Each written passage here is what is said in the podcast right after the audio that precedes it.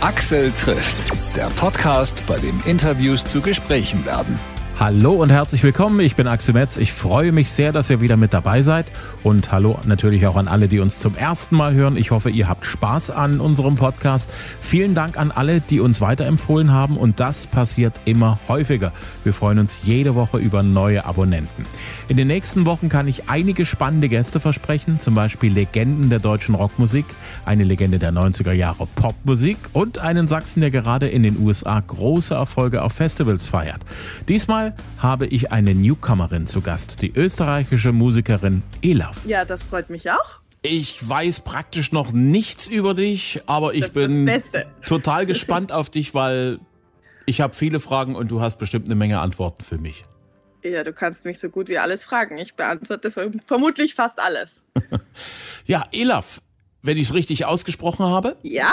Hast du? sehr gut und ich habe, denke ich, auch festgestellt, da ist ein bisschen Wortspiel mit dabei mit deinem Nachnamen. Ah.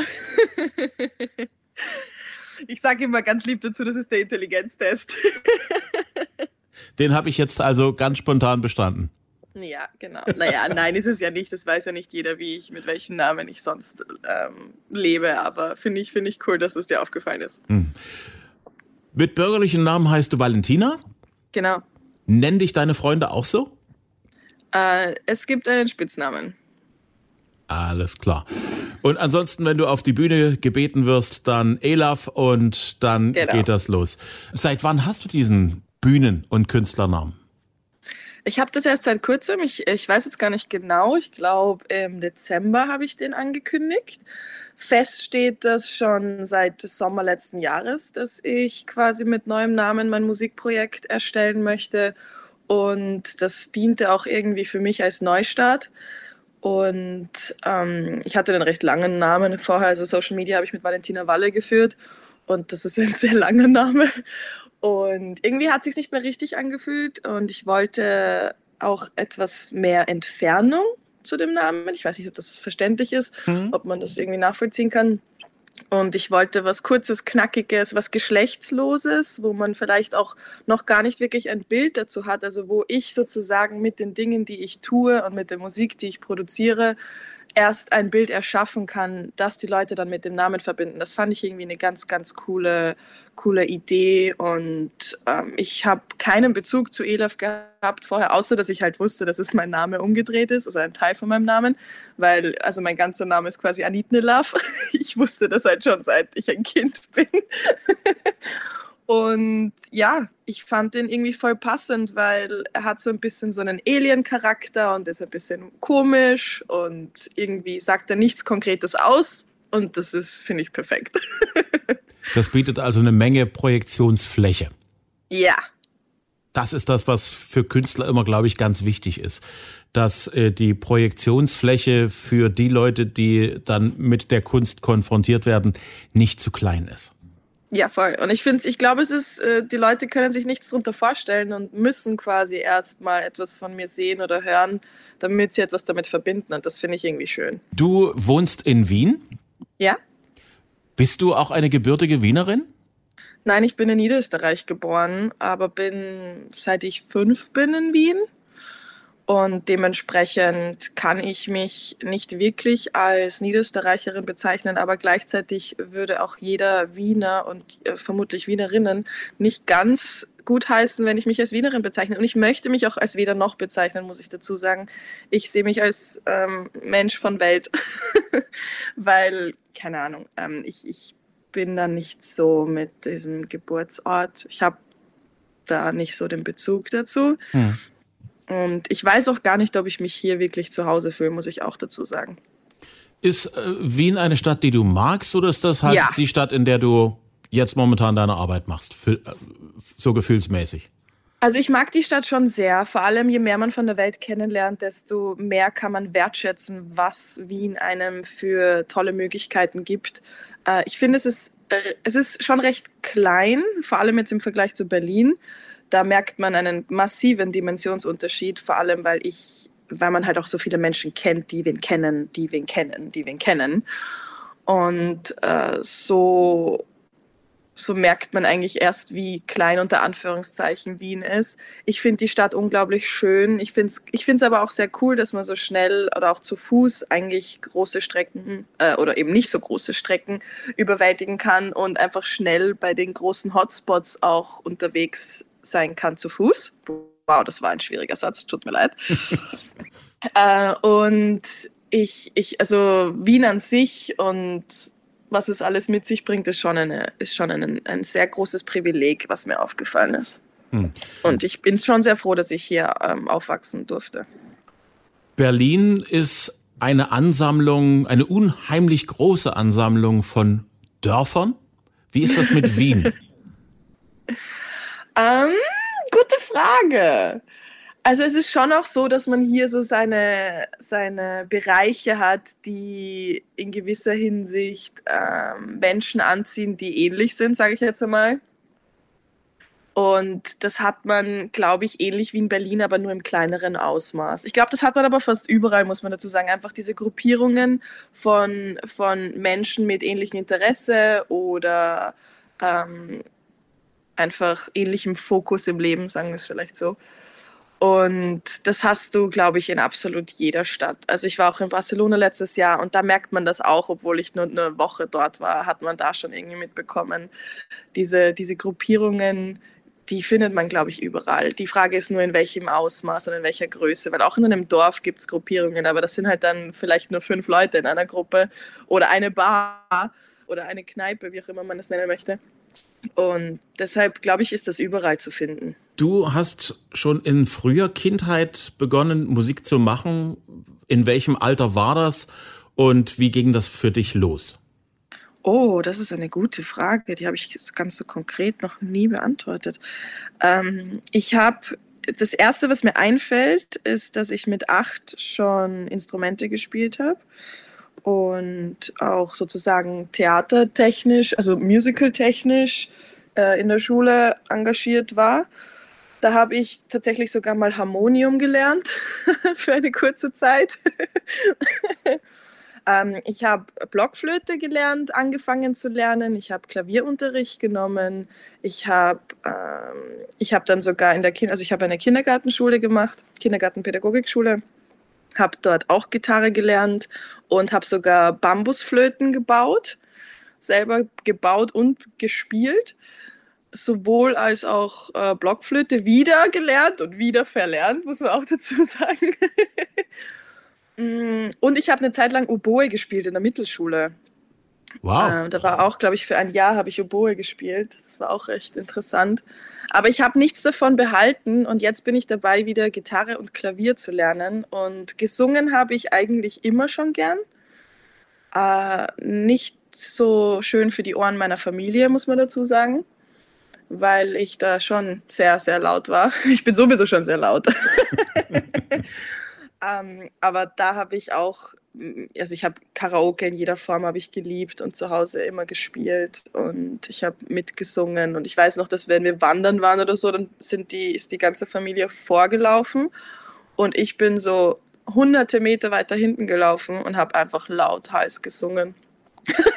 da habe ich noch ein paar Erinnerungen, das finde ich recht lustig. So auf dem Berg oben singe ich von La Fee Heul doch ganz laut. Also ich habe es nicht gesungen, ich glaube, ich habe es geschrien und meine Eltern und meine Schwester waren halt unglaublich weit vorne, so ganz kleine Max Mäxchen auf dem Berg. Und ich bin da gestanden und habe ein Konzert gegeben für, für die Wolken. und deine Familie hat halt so getan, als würden sie nicht so richtig dazugehören. Wenn du ähm, ich glaube, sie wollten eher weg von meinem Schall. sie wollten einfach mehr die Natur genießen, anstatt meine grölenden Konzerte und ich wollte halt das Gegenteil. Hm. ähm, du hast Kindergartenpädagogik gemacht? Mhm. War das etwas, was du immer machen wolltest oder ist das was, wo halt die Eltern normalerweise sagen, komm, mach mal was Solides und Musik machen kannst du dann immer noch und wenn es nicht funktioniert, dann hast du halt was Solides, auf das du zurückgreifen kannst? Also ich habe ganz, ganz, ganz lange nicht einmal gewusst, dass dieser Traum von Musik machen überhaupt realistisch ist. und habe das dementsprechend auch überhaupt nicht verfolgt. Also ich habe äh, überhaupt nicht verfolgt, ist vielleicht falsch, aber ich habe es eher als Hobby verfolgt. Also ich habe auch Gesangsunterricht genommen eine Zeit lang und habe das aber halt auch immer nur als Hobby wahrgenommen. Und ähm, ich, meine Eltern waren sehr, sehr, sehr, sehr unterstützend, was das angeht, weil ich durfte immer machen, was ich will. Das heißt, sie haben, sie haben quasi sich schon gewünscht, dass ich irgendeine Ausbildung tätige, aber ich durfte mir das selbst aussuchen und ich war immer sehr interessiert, einerseits an Kindern und andererseits an Technik. Also sehr konträre Interessen. Und diese zwei habe ich halt auch ähm, unterschiedlich viel verfolgt. Und bei uns in Österreich ist es ja so, dass man mit 14 gibt es Schulen, die das Abitur mit einem Beruf verbinden und das ist dann fünfjährig. Und da gibt es bei uns halt die HTL, das wäre ein technischer, ein technischer Bereich, in den technischen Bereich hinein. Und dann gibt es die Kindergartenschule und dann gibt es noch ein paar andere. Also es gibt auch Wirtschaftszweige und etc. Und bei mir war halt die Entscheidung zu, zu fällen, will ich im sozialen Bereich bleiben, will ich Kindergartenpädagogik machen oder will ich auf die HTL im technischen Bereich weitermachen. Und ich habe mit meinem Papa ein paar Schulen ausgesucht und im Grunde war es dann so, dass ich mich aber für die Kindergartenpädagogikschule entschieden habe, weil ich diesen Job halt schon länger machen wollte. Ich war, wie ich ganz klein war, hoppala, wie ich ganz klein war, habe ich mich schon unglaublich viel mit Kindern sehr gut beschäftigen können. Und Kinder, ich war, war so ein kleiner Kindermagnet. Also Kinder sind mir wirklich zugelaufen. Und ich habe dann einfach mit unglaublich oft fremden Kindern einfach gespielt. Äh, und ja, ich habe aber dann sehr schnell erkannt, dass das doch nicht die Entscheidung war, die mein Herz erfüllt und wollte eigentlich im ersten Jahr schon wechseln, wollte aber nicht noch eine fünfjährige Schule beginnen und habe entschieden, ich werde mein Studium einfach dann in die technische Richtung ähm, äh, aussuchen und habe nach der Kindergartenschule eigentlich ein Maschinenbaustudium begonnen auf der TU in Wien. Wow, cool. Und Maschinenbau? Ja, und das habe ich dann erfolgreich im fünften Semester abgebrochen für die Kunst. Aber das, das, das ist schon was Genaues. Maschinenbau? Das war schon sehr cool, ja. Also ich wollte eigentlich in die Robotertechnik, in die Robotik, in Mechatronik äh, wäre meine Spezialisierung im Master gewesen. Aber ja, things change. Ja, und die Kunst, wenn sie ruft, dann, dann kann man nicht anders. Ja, und äh, das war halt auch der Moment, wo ich verstanden habe, so, hey, warte mal, auch wenn die Chance nur ganz klein ist, ähm, es ist tatsächlich eine realistische Möglichkeit, damit sein Leben zu ähm, gestalten und halt auch zu, zu leben in, im, im finanziellen Sinne. Also, dass man das halt auch finanziell hinbekommen könnte, zumindest äh, den Standard, den ich lebe. Und ich lebe einen sehr ähm, durchschnittlichen, niederen Standard, sage ich jetzt mal. Also ich habe das Gefühl, ich bin immer noch im Studentendasein, obwohl ich schon seit vielen Jahren nicht mehr studiere. Und bin halt auch, ich, ich gebe mich halt damit zufrieden, weil ich das große Ganze einfach sehe und weiß, wo ich hin will und wo ich hin möchte. Aber langsam fehlt mir die Geduld, das weiterzumachen.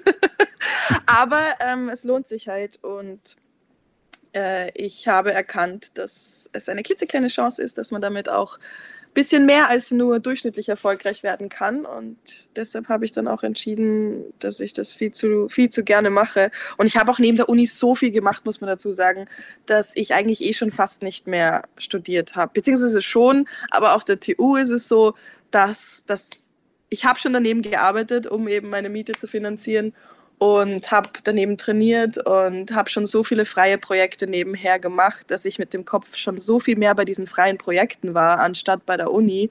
Und das war dann einfach nicht mehr möglich, die Uni, Uni zu absolvieren, weil das ist ein Studium, das fordert wirklich viel Gehirnkapazität, sage ich jetzt einmal, und Aufmerksamkeit. Und wenn du da so viel nebenher machst, ist es eigentlich nicht mehr wirklich realistisch, das mit vollem Herz und Hirn zu, zu, zu absolvieren. Hm. Und deshalb habe ich auch gesagt, so, okay, es ist einfach nicht mehr diese Leidenschaft, die es, es gewesen ist und ich, ich, sollte mich auf was anderes konzentrieren. Und ich möchte mich auf was anderes konzentrieren. Hm. Und du bist ins Musikbusiness eingestiegen, wenn ich das aus den paar dürren Fakten, die man über dich lesen kann im Internet, richtig interpretiert habe, so richtig direkt in den Scheinwerferkegel hat es dich erstmal auch nicht gezogen, sondern du hast halt Business gemacht, richtig? Genau. Ja, durch meine Ex-Partnerin habe ich erst einmal viel schnuppern dürfen und konnte viel von der Musikbranche, von den Behind the Scenes kennenlernen, was ich unglaublich spannend finde, weil ich ganz vieles davon nicht wusste oder fast alles davon nicht wusste, wenn wir ehrlich sind. Und habe da im Management sehr viel geholfen und auch in den kreativen Prozessen und war auch bei den Songs dann involviert, beim Schreiben und beim Produzieren und bei den Musikvideos, die haben wir zu zweit gemacht und geschnitten und ich habe das meiste gefilmt. Und das war unglaublich spannend, das irgendwie zu lernen. Also ich habe mich gefühlt wie ein Schwamm. Ich war so über die ganze Beziehung lang, war ich wie ein kleiner Schwamm, der alles aufgesaugt hat an Informationen und äh, weil ich auch nicht wusste, wie ein Song entsteht. Also bei mir war es so, ich wollte immer auf die Bühne, ich wollte singen und ich wollte performen, aber ich hatte eigentlich keine Ahnung, wie ich dorthin komme. Ich hatte absolut keinen blassen Schimmer und habe halt versucht, mir so Wege zu erschaffen mit den Dingen, die ich gedacht habe, dass die ein, ein, ein Weg sein könnten, zum Beispiel über Social Media, habe ich halt Social Media getätigt, weil ich gewusst habe, okay, irgendwann, wenn Social Media die Reichweite groß genug ist, dann äh, kann ich quasi darauf aufbauen. Und das war eine, das war für mich der Weg, der für mich logisch war, weil es das Einzige ist, was ich in der Hand hatte, Social Media. Das war meine eigene Bühne, das war meine digitale Bühne und da konnte ich machen, was ich will. Und ja, durch, äh, durch meine Ex-Partnerin habe ich da ganz, ganz neue Welten kennengelernt und sehr, sehr, sehr, sehr viel dazugelernt. Und das finde ich unglaublich, unglaublich spannend und lerne immer noch die ganze Zeit dazu. Also ich bin ein richtiges kleines Musikbranchenbaby.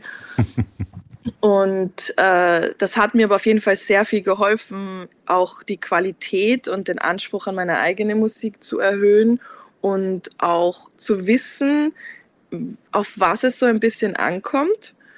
Und das hat auf jeden Fall auch mein, meine, meine Musik massiv geprägt und verbessert, wenn ich das jetzt mal so sagen darf.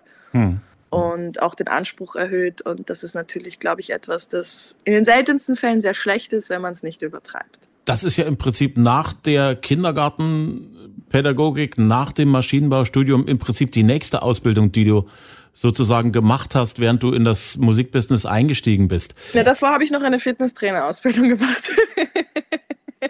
Du bist. Und ich habe und ich habe auch einen Kamera-Acting-Kurs gemacht. Ja. Du bist sozusagen universell aufgestellt.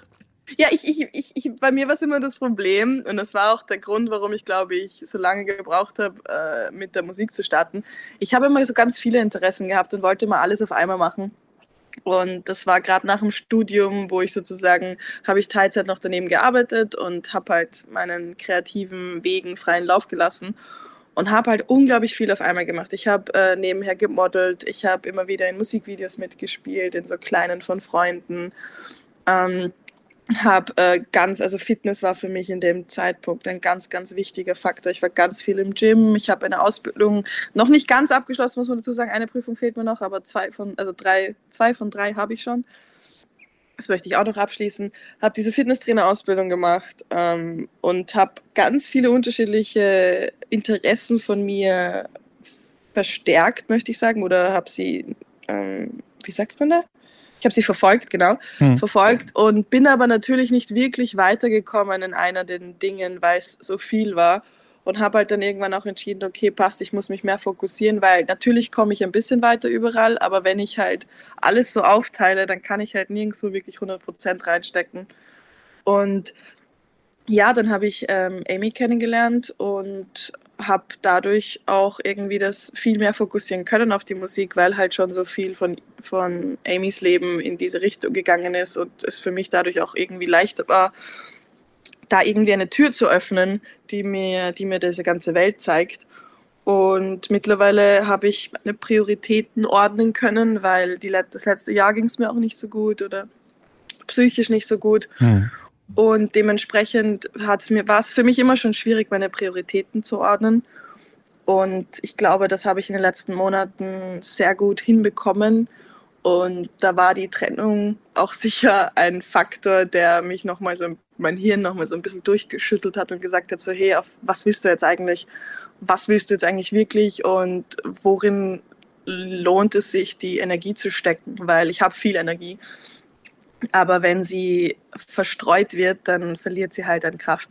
Hm. Und jetzt habe ich sie sehr, sehr stark fokussiert auf diese paar Dinge, die mir am wichtigsten sind, weil die anderen Dinge kann ich nachher immer noch machen. das stimmt, das stimmt. Damit bist du praktisch wirklich universell aufgestellt. Du bist sportlich, du bist äh, technisch bewandert, du bist in der Lage, dir Dinge zu erarbeiten äh, aufgrund vom Studium her. Du hast ins Musikbusiness reingerochen, du kennst dich mit Social Media aus. Ähm, jetzt führt das sozusagen alles in eine Richtung zusammen für mhm. deine Musik. Ja. Ich weiß, das ist immer schwer darüber zu sprechen, über Musik, vor allen Dingen, wenn man sie nicht kennt und noch nicht gehört hat. Versuch deine Musik, die du machst und die du machen möchtest, in Worte zu fassen. Oh, das ist, das ist eine schwierige Frage. Ich, ähm, ich, ich, liebe es ein bisschen äh, außerhalb von den Normen zu arbeiten.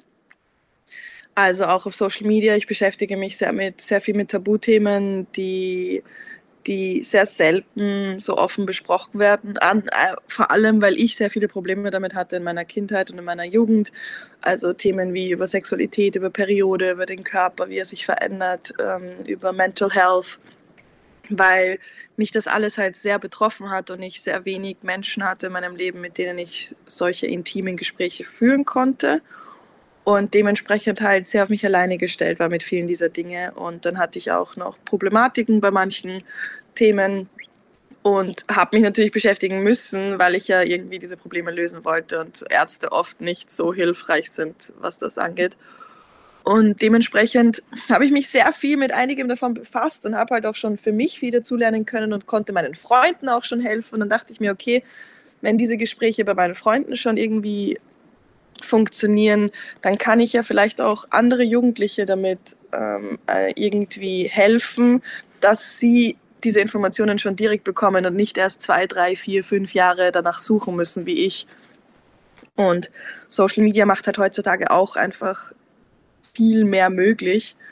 Und ich kannte damals, konnte damals gar nicht so einfach an diese Informationen rankommen, weil, weil das Internet damals noch nicht so war, wie es jetzt ist.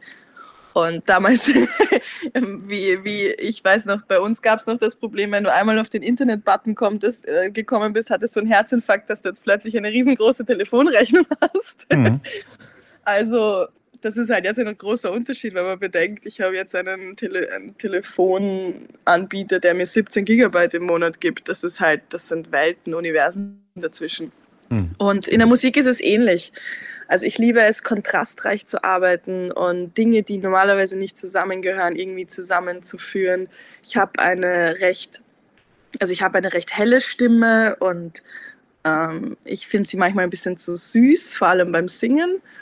Und deshalb habe ich das auch irgendwie gern, das ein bisschen kontrastreich mit dem Instrumental zu verbinden. Und das Instrumental ist eher recht dunkel und tief und basslastig. Ich liebe basslastige Sachen vor allem, was ich sehr, sehr, sehr gerne ähm, irgendwie beschreibe, ist, für mich ist gute Musik ein bisschen wie Sex. Und das muss man dann mit dem ganzen Körper fühlen und das muss einen einnehmen und man muss das Gefühl haben, dass man quasi so gerade, weiß ich nicht, ein Erlebnis lebt, wenn man das hört. Hm.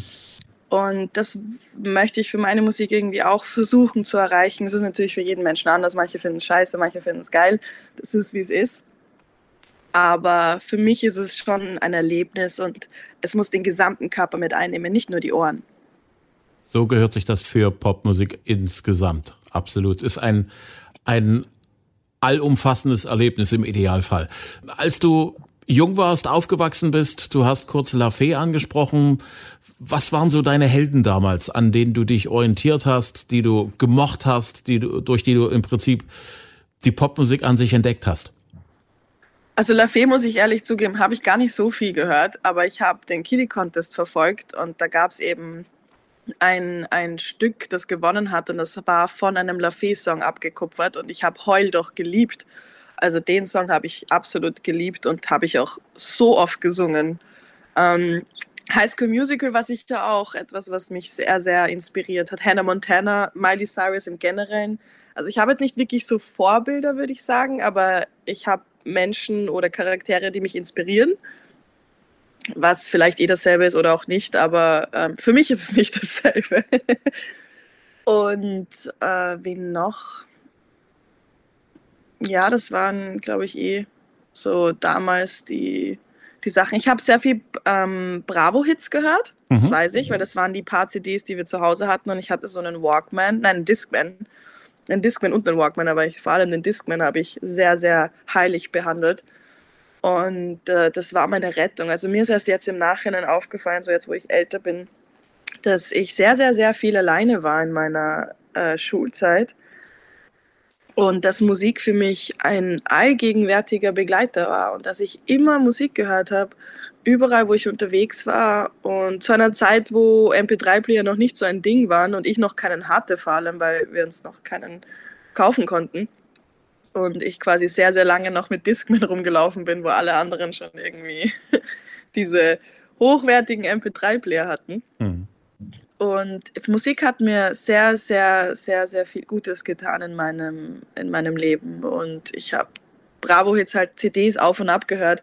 Und ich bin halt auch so ein Mensch, ich höre dann immer ein Lied äh, durchgehend, so für immer. Der Albtraum für manche ist für mich ein Segen. Und äh, ich, ich liebe das dann immer, so einen Song, den ich feiere, zu Tode zu hören. Also bis ich, eigentlich, eigentlich höre ich ihn immer nur da, so lange, bis ich einen anderen Song finde, den ich besser finde. Mhm. Weil dann bleibe ich einfach in dieser Stimmung, in dieser Energie. Und das gefällt mir richtig gut. und ich kann das immer noch. Also mittlerweile, mittlerweile hat, sich, hat sich das schon ein bisschen erweitert und ich erstelle mittlerweile Playlisten, die in einem ähnlichen Mood sind, damit ich, wenn ich möchte, auch andere Songs habe, die ich hören kann, die zum Vibe passen. Und ich habe unendlich viele Playlisten auf, äh, erstellt. Aber ich liebe es auch teilweise einfach nur einen Song so lange zu hören, bis ich nicht mehr möchte. Oft meine eigenen gerade. Ja gut, das hat ja auch mit dem Musikmachen zu tun. Gerade wenn du einen Song erstellst, wenn du äh, dran rumfeilst, wenn du produzierst, wenn du äh, ein Konzept denkst gefunden zu haben, dann schmeißt es wieder um. Du hörst ja den Song dann irgendwann unendlich oft, bis du den dann fertig hast. Oh ja, Und dann muss Oh, man ja. sich davon auch irgendwie trennen können von dem fertigen Ergebnis. ja.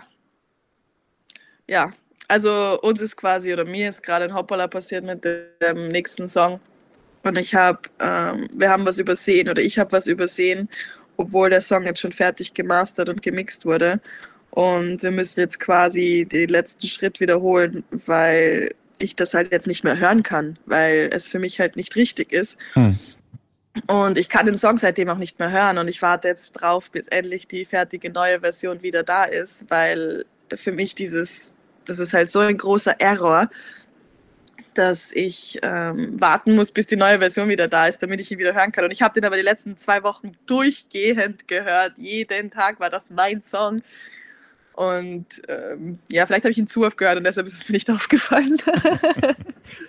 Aber ich freue mich, wenn der wieder fertig ist, weil momentan höre ich meine eigenen Songs, die im Entstehen sind, auch wenn das nur so crappy Demos sind oder halt so Baustellen eigentlich, wo die Hälfte des Songs noch fehlt. Ich höre die unglaublich gerne auf und ab. Ja. Das sind gerade meine, meine Favorite-Sachen. Du hast vorhin gesagt, du gehst gerne Karaoke singen. Was gibt's da für einen Song, mit dem du garantiert dir das Mikrofon greifst und sagst so, jetzt gebe ich es euch allen? Oh, also ich, ich muss sagen, ich habe eher immer Karaoke zu Hause gesungen, vor, vor meinem Fernseher. Ich besitze momentan nicht einmal, ich besitze seit Jahren keinen Fernseher mehr, also ich wüsste gar nicht, ob ich das noch machen kann. Äh, aber welche Songs? Boah, ich habe Singstar halt gehabt und da gibt es ja einige, einige Songs, die so quasi die Klassiker von den Singstar-Songs, aber jetzt muss ich nachdenken. Hm. Also, ich glaube, Maroon 5 hatte da einige Songs drauf. This girl is killing it now. Uh, uh, he said goodbye. Na, na, na. Oder so irgendwas. Keine Ahnung, ich bin noch ein bisschen verschnupft. Ich hatte Covid die letzte Woche. Oha. Ähm, und also der Maroon 5 habe ich, ähm, hab ich einige Sachen, die ich gerne gesungen habe. High School Musical, das habe ich immer gerne gehabt, aber ich weiß nicht, ob man das in normalen Karaoke-Bars überhaupt singen kann. Wenn's, wenn's da ist, kann man es bringen. ähm, Avril Lavigne, Ja. Complicated. Chill out, what you waiting for? Lay back, it's all been done before. And if you could only let it talk. Aber ich bin, ich bin schlecht mit dem Text, muss ich ehrlich zugeben. Ich bin wirklich schlecht. Dafür gibt's ja beim Karaoke immer noch die Texthilfe. Insofern, Avril Lavigne gebe ich dir total recht, ist eine perfekte Nummer für Karaoke. Keine Frage. Ja, Avril Das- Lavigne das ist schreit nach allgemein Karaoke. einfach nur Ja. geil. Jo, Ist einfach eine tolle Person. auf jeden Fall. Diva ist die Single, die momentan aktuell läuft von dir. ja, Ganz kurz zur Message von der Nummer. Für dich und das, was du nach draußen bringen möchtest. Also Diva ist für mich so, also Diva, es geht darum, dass Depression die Diva, also die Diva-Depression, so in dem Sinn. Äh, und soll vor allem auch mein Mental State irgendwie darstellen. Und das gerade das letzte Jahr war für mich mental eine ganz, ganz große Herausforderung, weil viele Dinge einfach zusammengefallen sind, unterschiedliche Dinge in meinem Leben. Und ich wollte irgendwie einen Song erschaffen, der die Thematik behandelt. Aber wenn ich ihn höre, geht es mir nicht schlechter, sondern es soll zumindest probieren, dass es mir etwas Kraft gibt, weil es geht einem dann selten nur wegen einem Song auf einmal besser. Aber es soll zumindest nicht Energie rauben, sondern eher Energie schenken. So hätte ich mir das halt gern gewünscht und ich habe nicht wirklich viele Lieder gehabt, die mir das geben und auch nicht in Deutsch. Und dann dachte ich mir, dann mache ich halt selber einen. und ja, voll. Das hat irgendwie auch sehr gut funktioniert in meinen Augen. Und ich finde, Diva hat so eine unglaubliche Power. Und ich habe ihn auch sehr oft gehört in den letzten Monaten, wenn es mir nicht so gut ging. Und habe auch das Gefühl gehabt, dass es mir diese Power ein bisschen wieder schenkt und mir zumindest wieder etwas Hoffnung schenkt, dass es wieder besser wird, weil ich immer noch in einer sehr negativen Phase stecke, was sehr schade ist, weil sehr, sehr viele schöne Dinge mir gerade passieren. Aber so ist es halt leider. Und ich versuche das Beste draus zu machen immer. Und ja, Diva war für mich auf jeden Fall oder ist für mich so ein bisschen ein, ein Depressionssong, der aber trotzdem noch voller Energie steckt. Und das finde ich irgendwie schön. es ist, macht so aus etwas Negativem etwas Positivem. Und das war auch irgendwie so das Ziel dahinter, dass man so ein bisschen umkonditioniert. Ja, das ist absolut richtig. Ich hätte noch tausend Fragen an dich. Unsere Zeit geht langsam dem Ende entgegen. Ich hoffe, du bist irgendwann demnächst in Sachsen, gerne in Dresden. Wenn es soweit ist, sag mir Bescheid, dann laden wir dich Ich ein ins mich Studio. Dann freue ich mich, dich persönlich kennenzulernen. Ja, ebenso. Würde mich auch freuen. Danke dir. Tschüss, Baba. Axel trifft Elaf. Ihre neue Single heißt Diva, gibt's überall zum Download oder auch zum Streamen. Ihr findet Elaf unter anderem im Internet auf elaf-elaf.com, auf Instagram und auch auf TikTok. Vielen Dank fürs Hören. Axel trifft findet ihr auch auf Facebook und Instagram und auf allen gängigen Podcast-Portalen. Empfehlt uns bitte weiter. Bis zum nächsten Mal. Dankeschön fürs Hören.